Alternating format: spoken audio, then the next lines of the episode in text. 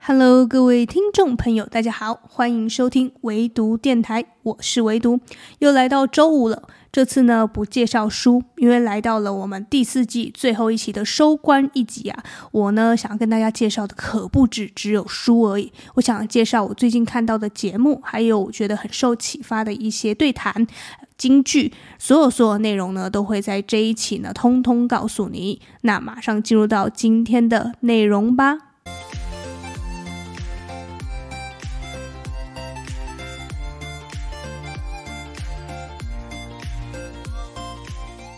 那其实呢，平常有关注唯独电台的朋友一定都知道，唯独电台呢是一季一季播放的嘛，然后每一季呢有十二集，然后一季跟下一季的之间的这个长度呢是会有多长，每一次都不一样，可能。隔一个礼拜，也有可能隔好几个月，都是看那时候安排的整个节目的流程这样子，每一季都不一样，然后每一季会探讨的内容跟呃重点也都是不一样的。因为我一直都在想着求新求变，不想要每次都差不多，所以我就是在计划新的一季之前呢，都会预留了一些制作的时间。那这次呢，不知不觉啊，来到第四季，然后我也不知不觉的呢，录超过了原本预期的十二集。现在来到第十四集了吧？那就赶紧的要把它收个尾，然后进入到新的一季了。那新的一季呢，我这边预计会在呃停个两周之后开播，那大家就要好好关注一下喽。那会停呢，其实也不是因为什么其他的各种原因，就只是就是想要做一个新的一个企划而已，就是呃。除了介绍书之外，大家有听过过去的集数的话，应该都知道我会很喜欢介绍戏剧节目，就是任何我觉得在生活中有启发的东西，我通通都想要跟大家分享。然后不知不觉呢，也录到了第四季了嘛，然后我就才发现，哎，我的话其实蛮多的。我一直就想说，哎，我一个人这样录到底可以录多久？然后也是且走且瞧的这种。方式，然后一直呃每周都很固定的输出。其实我觉得这不管是对我也好，或者对大家也好，我觉得这都是一个。蛮好的一个相互交流的机会啦，就是我看了什么书呢？我很想跟大家分享。然后我看着后台的显示也是有越来越多人在收听呢，我觉得非常开心。虽然我真的从来都没有见过大家，那我也不知道到底是什么样的人群在聆听着我的节目，但是我知道有这么一群人，所以还是蛮感动的。就是看到那个数据一直持续很稳定的往上。往上攀爬，然后我就觉得哎，很开心，就是呃，我这么多自言自语的夜晚呢，也是有收获的。那。其实我觉得看书一直都是这样啊，看书一直都是让我心情感觉很平静的方式。那我觉得我心情有变平静了，我做事或者是处理任何事情都会变得很顺遂、很顺利这样子。所以我就想要把我看书的一些心得、一些想法、一些正能量传达给大家。然后，呃，特别是在周五的时候需要充电一下、需要放松一下的时候呢，听听我的 podcast。有一个朋友呢，很爱碎碎念的朋友，很爱介绍书的朋友会在这边陪你。那这是我的一个。初衷啊，然后讲着讲着讲到现在啊，其实呃一直觉得很感谢这些呃这些夜晚，或者是说这些自言自语的时光，其实对我来讲都是颇有收获的，就是一个输出的概念，呃，不再只是一个人独自的吸收，这也是蛮好的一件事情。那做 podcast 基本上来讲，呃，很多朋友问我说，这个是有收入吗？或者什么呃置入啊，或什么？哎，完全没有，因为，嗯，一来呢是根本就还没有到那个知名度，二来是这个真的是我自己个人的分享，就是一个业余爱好，然后。我也是爱写书评啊，或者是说有什么样呃不错的内容，都很喜欢分享给大家。那今天这一期很特别，我刚刚有讲到，就是我除了介绍书之外，我还会介绍我最近看的节目啊，或者是说比较有启发的一些内容。那先介绍书好了，我最近正在看的是艾瑞克的《内在原理》。那相信有在关注各大书市圈的，就是排行榜的话，应该都知道这是一本畅销书。这本书呢，我现在看到一。我觉得它是非常好阅读的，因为它是在讲一个人生经历，一个很正向的，很呃，我觉得是很适合现在你觉得人生感到迷惘，或者是说你想要在呃出社会之前的这些年轻学子们，你们都可以好好的看一下，然后去激发一下，或者找到自己的内在原理，这样对你找工作啊、未来发展啊、职业生生涯的发展啊、规划都会有很有帮助的。那内在原理。呃，里面谈及的内容非常多，我就讲一点就好了。这一点呢，是我在很多本书都有看到的，叫做利他思维。利他就是呃，对他人有利的。那这个思维呢，其实呃，我最早最早是从那个呃亚当格兰特教授的《Give and Take》给予这本书里面看到的。他是告诉我们说，我们要做一个给予者，就是呢。你是不会去埋怨付出的，你是很愿意付出，帮助他人的，然后帮助他人成长，然后呃协助他人成长的这样的人。那其实我一开始 get 到这个概念的时候，我只觉得呃这个漂亮的话谁都会说，但真的要做的话很难，因为这个世界是现实的，谁不为己呢？但是我看着看着，突然意识到一件事，就是真正聪明的人，或者是说真正能把事业做大的人，其实都是利他思维的人，因为他们不会想要自己好而已。因为你只想要自己好的话，很多事情是办不到的。因为你是需要团结，你是需要他人协助的。因为我们是一个群体的社会，对吧？我们很多事情呢，其实靠自己是办不到的。我们需要大家一起努力，一起帮忙。所以，如果你只是个自私的人，呃。是不会有人想要帮你，那你也你也没有这个机会去帮助别人。那这样的话，其实就是过着自己呃自给自足的生活是可以，但是在这个现实的生活中呢，你会很难生存下去，你也很难把你自己想要做的事情发扬光大。那一个很棒的方式就是，我们要成为一个利他思维的人，就是你帮助我，我帮助你，我们一起把这个池子、把这个饼做大，要赢一起赢。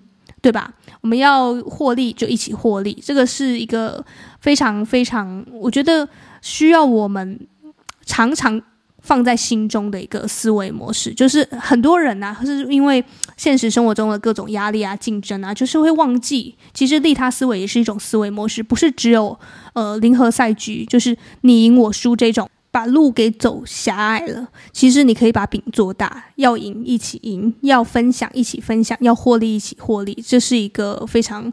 美好的一个状态，你自己也可以去试试看。就是你不要只想到自己的利益，只想到自己要拿到什么。你其实可以有能力的就去付出多一点。当然，我觉得这个尺寸很难把握，因为亚当格兰特教授他自己也在《Give and Take》这本书里面讲到，就是呃，世界上最伟大的人，或者就是说最有成就的人，是一个。给予者没错，但是世界上最没有成就、最失败的人也是个给予者。那差别在哪里呢？差别就在于，呃，伟大的给予者呢，他是会懂得拿捏那个尺寸、那个分寸的；而呃，最低阶的那个给予者呢，他是会无私奉献，没错，但是他不会顾虑到自己，导致自己的利益受到损害，然后被人利用。这个是大家最不愿意见到，就是我当。不是很多人会讲吗？就是我这么善良，我这么好，为什么我还会被人陷害呢？那其实可能是你自己这个尺寸没有把握好。那我怎么把握好这个尺寸呢？这个内在原理里面就有讲，你呢有一个很简单很简单的公式，就是你的利他的比例是要比你现在的年龄多一点点的。就比如说你二十五岁，那你的利他的比例呢，就是百分之三十趴就可以了。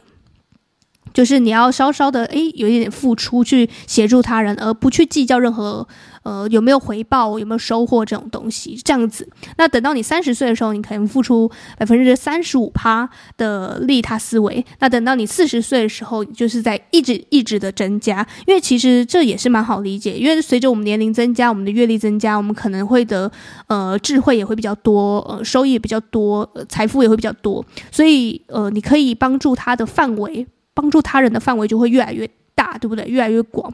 那这个时候你就比较不会去担心说会不会被他人利用啊，或者说呃心有余而力不足这种的。呃，你就是随着这样的比例去做一个调配，去做一个变化，你就不会太担心说我这样帮助他会不会被人利用，会不会被人家认为是一个就是很善良但是很好欺负的人，然后很好利用的人，不会。你就是按照这样的比例去做就对了。其实我看到这里的时候，我就哦，有一种恍然大悟，他终于有给出我一个公式了。呃，亚当格兰克特教授虽然他讲的非常多非常好，也让我真的很想要成为一个给予者，我也真的去这样实施了。可是其实那时候我 get 到这个概念的时候还太年轻，我还没办法去真正掌握要怎么样使用。那直到我看到这个内在原理，他又把这个使用的公式，或者是说一个更好的一个指标、一个建议。指出来说，哎，你要付出的利他思维是在你年龄的多一点点的话，我就哎，马上就觉得很实用、很实际，可以直接应用在我的日常生活当中。那这个是我最近看的一本书的一个启发。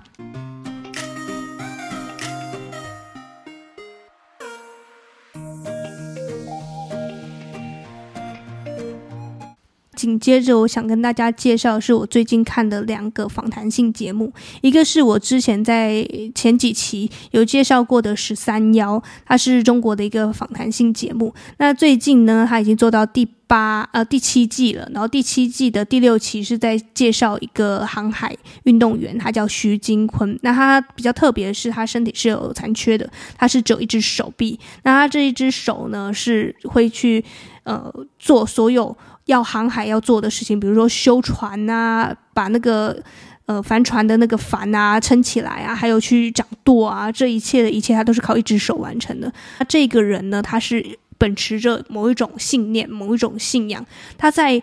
呃，第一个信仰破灭之后呢，他又重新重回了自己的梦想，然后他一直在不停的追梦，不停的冒险，不停的在海上飘荡，觉得这一切这一切啊，就是平凡中有力量，在平凡中看见非凡的这种故事，都会让我特别的动容，然后。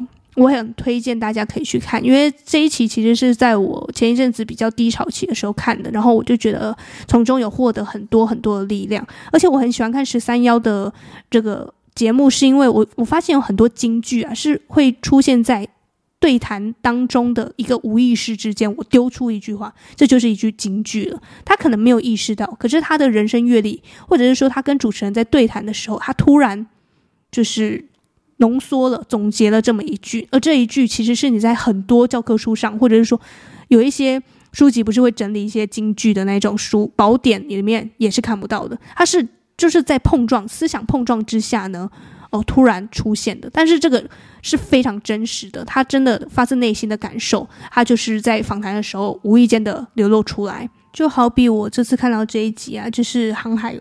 原这个徐金坤的对谈，他有讲到一句话，就是人生所有走过的路都会算数。他是一个很无无意识的讲出来，他是在吃饭的时候讲出来的。那为什么会讲到这一段？是因为他有讲到他过去的路，其实他也不是这么坚定的，就是要走向航海这条路的。因为航海在别人听来真的是一个很不切实际的梦嘛，对吧？而且你身体可能有。有一些缺陷的话，别人就是不会那么看好就对了。但是他还是很坚定的。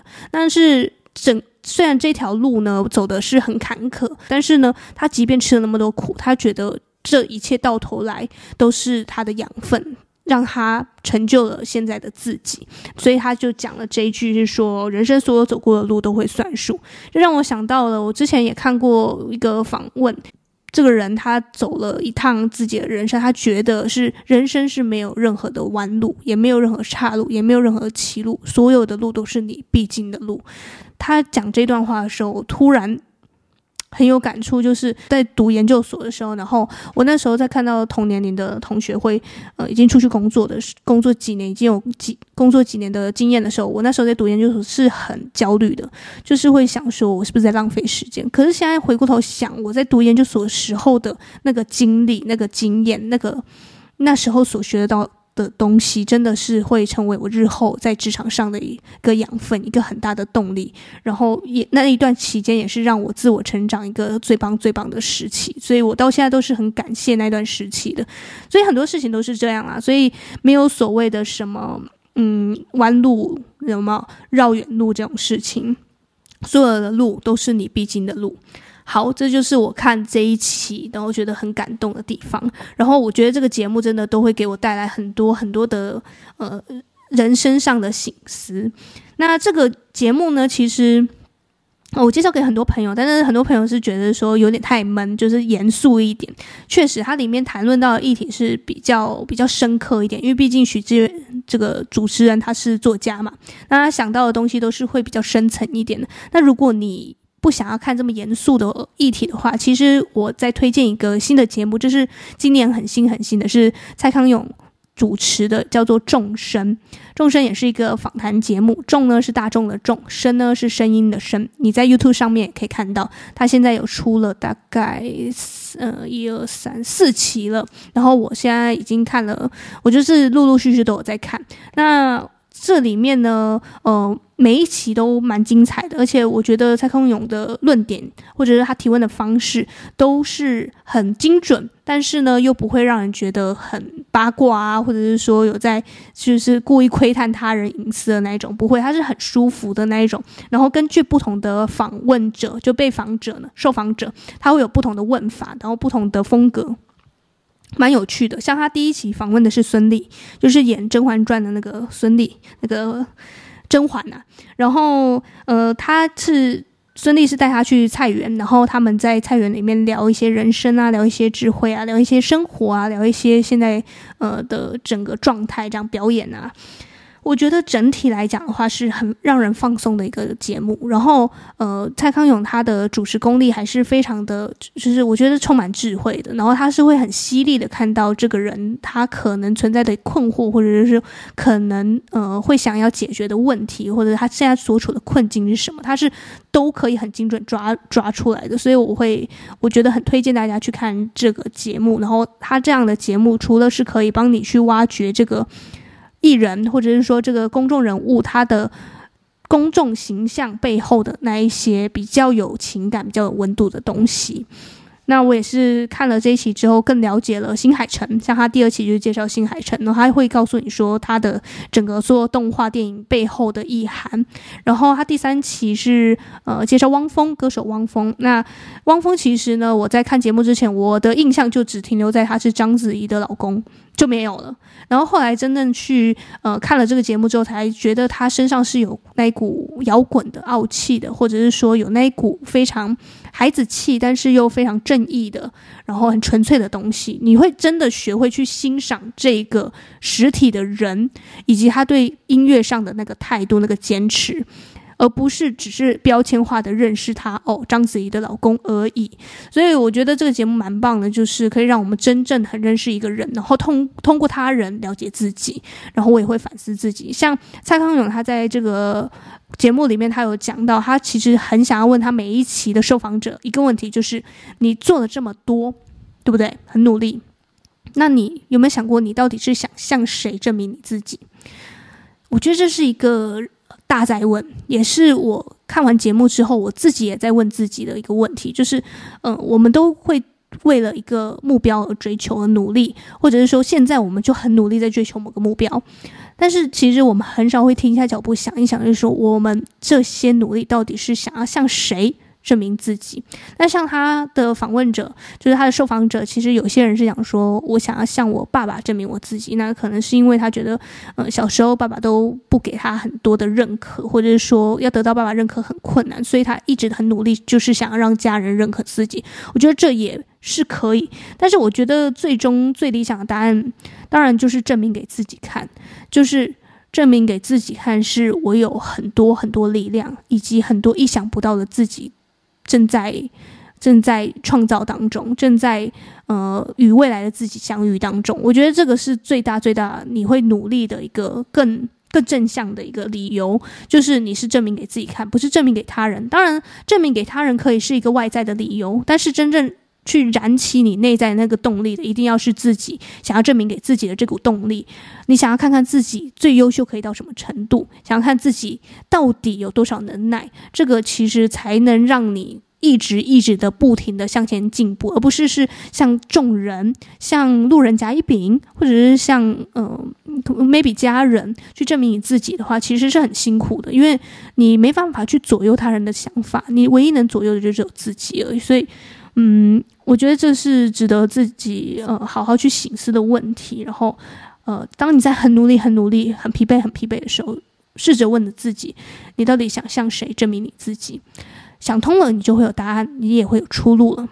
好了，讲的有点多了哈，我说的是收官之作，然后结果这一期讲的比平常还要长，是发生什么事了？好，那就是当然到节目的尾声，我要小小聊一下我新的一季的设计。我新的一季呢，会呃。一如往常呢，介绍书，好书推荐。那好书推荐之余呢，我也会介绍我看看觉得很有感觉的戏剧、纪录片、呃访谈节目，所有就像今天一样，我会跟大家分享我最近看了哪些好的、优质的内容，我通通都会介绍。那我也希望我可以多介绍一些，比如说 YouTuber 啊，或者是一些嗯大家可能不是这么广为人知的一些内容，我都会希望是。各种方式的去传播出去，让更多人知道好东西、好内容，然后传递更多的。不错的正能量，然后让大家呢都可以在夜晚，周五的夜晚充满的力量，然后星期一再继续奋斗，加油！好，以上呢就是第四季的收官之作。那大家呃今天听的也是蛮长的哈，然后希望你也会有所收获，然后可以把我今天介绍的书也好，访谈节目也好找来看一看，相信对你呢也会有很有启发的。那呃这一季第四季的唯独电台就到此结束，希望你和我一样，在漫长的时间做个聪明人。我们下下周再见吧，拜拜。